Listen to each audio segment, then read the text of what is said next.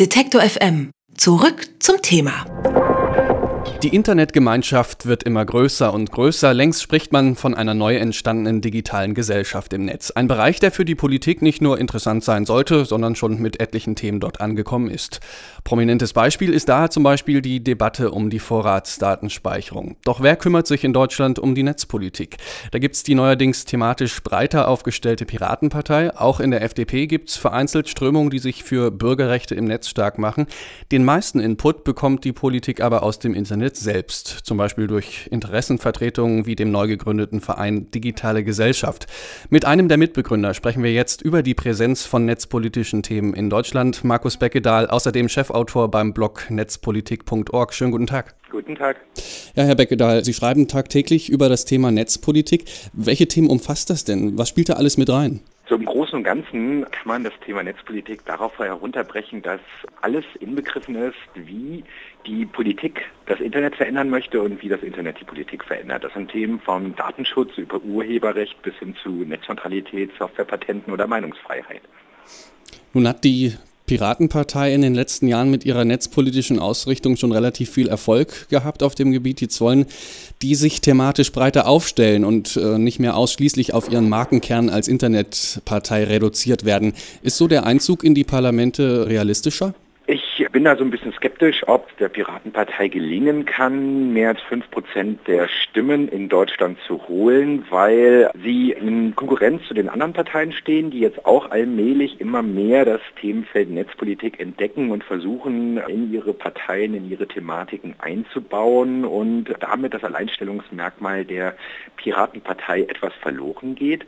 Gleichzeitig haben wir die Situation, dass ich nicht so ganz überzeugt bin, dass halt mehr als 5% der Menschen in Deutschland für Netzpolitik alleine zur Wahl gehen. Und so gern ich das gerne hätte, dass mehr als 5% der Bevölkerung Netzpolitik als das wichtigste Thema überhaupt ansehen oder Bürgerrechte im Netz, so sehr zweifle ich dann doch ein bisschen an der Realität. Hm, aber die anderen Parteien kommen auch immer mehr auf den äh, Trichter. Sprechen wir kurz über die FDP als stärkste liberale Partei in Deutschland. Die wiederum will sich mit ihrem Parteitag auch wieder anderen Themen außer der Steuerpolitik öffnen. Könnte die Netzpolitik eins davon sein? Hm. Ja, bei den Liberalen kann man klar erkennen, dass sie versuchen, ihr bürgerrechtliches äh, Profil zu schärfen. Sie haben daran mitgewirkt, dass die Netzsperren zumindest auf Bundesebene im Moment verhindert worden sind. Sie schaffen es noch, dass die Vorratsdatenspeicherung im Moment noch nicht wieder eingeführt wurde. Und man muss halt schauen, wie lange sie noch Rückgrat haben und sich durchsetzen können. Andererseits gibt es Themen, wo ich sage, dass halt die FDP jetzt nicht ganz klar eine progressive netzpolitische Meinung vertritt und da haben wir zum Beispiel das Urheberrecht. Wie positionieren sich da denn die anderen großen Parteien? Also wir erleben äh, in allen Parteien, die im Bundestag vertreten sind, dass es überall junge, hochmotivierte Politiker gibt, die sich auf einmal mit Netzpolitik profilieren können. Das ist was Neues. Das ist auch erst seit dieser Legislaturperiode so. Vorher wollte nie jemand netzpolitischer Sprecher werden, weil das soziale Ranking innerhalb einer Fraktion für den netzpolitischen Sprecher nie besonders gut war. Und ähm, so erleben wir jetzt quasi den Marsch durch die Institutionen in den Parteien. Das Problem ist noch, dass man zwar überall hochmotivierte junge Menschen hat oder junge Menschen unter 40, unter 45, die jetzt im Bundestag sitzen für die jeweiligen Parteien, aber in den jeweiligen Spitzen der Parteien, die ja noch ein bisschen älter sind, ist das Thema noch nicht wirklich angekommen und wird nicht wirklich ernst genommen. Sie selbst sind Gründer des Vereins Digitale Gesellschaft, eine kampagnenorientierte Initiative für eine bürgerrechts- und verbraucherfreundliche Netzpolitik. Warum hat es Ihrer Meinung nach so einem Verein noch gefehlt?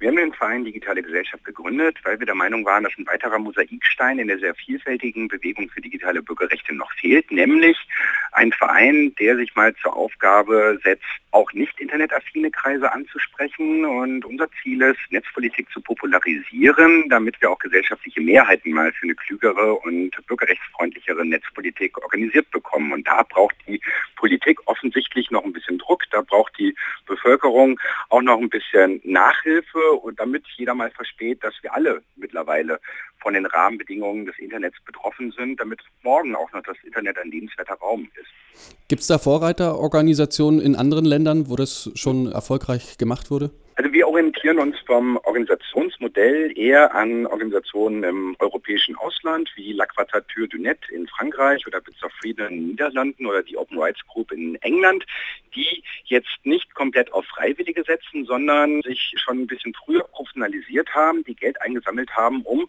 zum Beispiel auch mal junge, hochmotivierte Menschen eine Arbeitsstelle verschaffen zu können, damit diese dann Aufgaben erledigen, die sonst keiner machen will, weil sie keinen Spaß bringen. Und wenn viele sich ehrenamtlich engagieren, dann bleiben immer Aufgaben liegen, weil man sich ehrenamtlich in der Regel mit Sachen beschäftigen möchte, die jetzt nicht anstrengend sind, die jetzt keinen Spaß machen. Und ein Ziel ist es natürlich eine effektivere Interessenvertretung gegenüber der Politik in Berlin und vor allen Dingen auch in Brüssel aufzubauen, dass man halt mal Menschen hat, die nach Brüssel fahren und bei Politikern digitale Entwicklungshilfe leisten und ihnen erklären, wie bestimmte Gesetze, bestimmte EU-Richtlinien unser aller Leben, unser aller Rechte im Netz beeinflussen könnten, um zu schauen, dass wir zukünftig mal bessere Gesetze bekommen.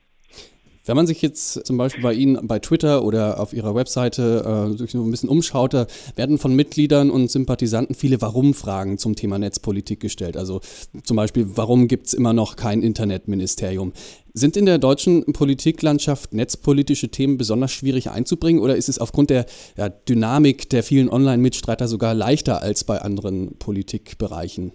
Also das Themenfeld Netzpolitik ist ein recht neues. Es hat noch nicht jeder verstanden, dass es ein sehr wichtiges Thema ist. Das liegt aber generell an ja, so einer Art Generationenkonflikt, den wir in der Gesellschaft haben. Also wir haben die eher unter 40-Jährigen, die mit Computern, die mit dem Internet groß geworden sind, das Internet in ihr Leben integriert haben. Und wir haben die eher über 40-Jährigen, wo viele noch denken, dass sie im ähm, Internet nicht so viel zu tun zu haben. Und wenn man sich halt mal die demografische Entwicklung anschaut und wer in welchem Alter in der Regel in den Parteien in den höheren Spitzen abhängt, dann merkt man, dass die eher nicht internetaffinen Kreise quasi die ähm, ja, Machtposten unserer Gesellschaft noch besetzen. Und das führt natürlich dazu, dass halt Netzpolitik noch nicht irgendwie zur Chefsache erklärt worden ist. Die Äußerungen, die Angela Merkel als unsere Kanzlerin in den letzten Jahren zum Internet abgegeben hat, die waren eher immer belanglos oder eher erschreckend. Auf jeden Fall ist hier noch sehr viel Nachhilfe anscheinend notwendig. Aber müsste das nicht auch bei der älteren Generation jetzt langsam mal angekommen sein, dass man sich eben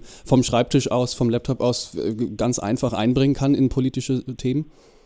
Ja, seitdem irgendwie der halbe Bundestag mit Tablet-Computern durch die Gegend rennt, sind auch mehr Politiker persönlich betroffen von den Entwicklungen. Das heißt aber trotzdem nicht, dass sie das Thema wirklich ernst nehmen, weil man hat immer das Gefühl, dass Politik eher an den 50, 60, 70-Jährigen ausgerichtet wird, die zur Wahl gehen und die jüngeren Bevölkerungsteile dann immer eher ein bisschen vernachlässigt werden, weil das nicht so viele Wähler sind. Und da sind natürlich andere Themen wie Gesundheitsreform oder Rente irgendwie viel spannender und viel prestigeträchtiger als Netzpolitik. Stichwort andere Themen. Ein Kritikpunkt an Ihrer Initiative ist ja auch manchmal, dass hm, Sie die Macht der Internetgemeinschaft nur eben für diese klassischen Netz- und Nischenthemen wie Vorratsdatenspeicherung, Urheberrecht oder Netzneutralität äh, benutzen würden. Könnte man nicht auch beim Thema Rentensystem oder bei der Bildungspolitik viel erreichen übers Netz? Natürlich, das Internet bietet viele Möglichkeiten zur Mobilisierung und zur Vernetzung und zur Information von Bürgern, aber wir beim Verein Digitale Gesellschaft sind nur wenige Menschen. Unser Spezialthema ist die Netzpolitik und wir sind jetzt nicht in der Lage, die ganze Welt zu retten. Wir halt uns um sämtliche Themen kümmern, die jetzt irgendwie mal angegangen werden müssten. Also da hoffen wir, dass es viel mehr engagierte Bürger gibt, die dann Experten in vielen anderen Themen sind, die dann auch das Internet nutzen, um sich für ihre und unsere Rechte in den jeweiligen anderen Feldern einsetzen. Das sagt Markus Beckedahl. Er ist Blogger bei netzpolitik.org und Mitbegründer des Vereins Digitale Gesellschaft. Vielen Dank für das Gespräch. Danke gleichfalls. Alle Beiträge, Reportagen und Interviews können Sie jederzeit nachhören im Netz auf detektor.fm.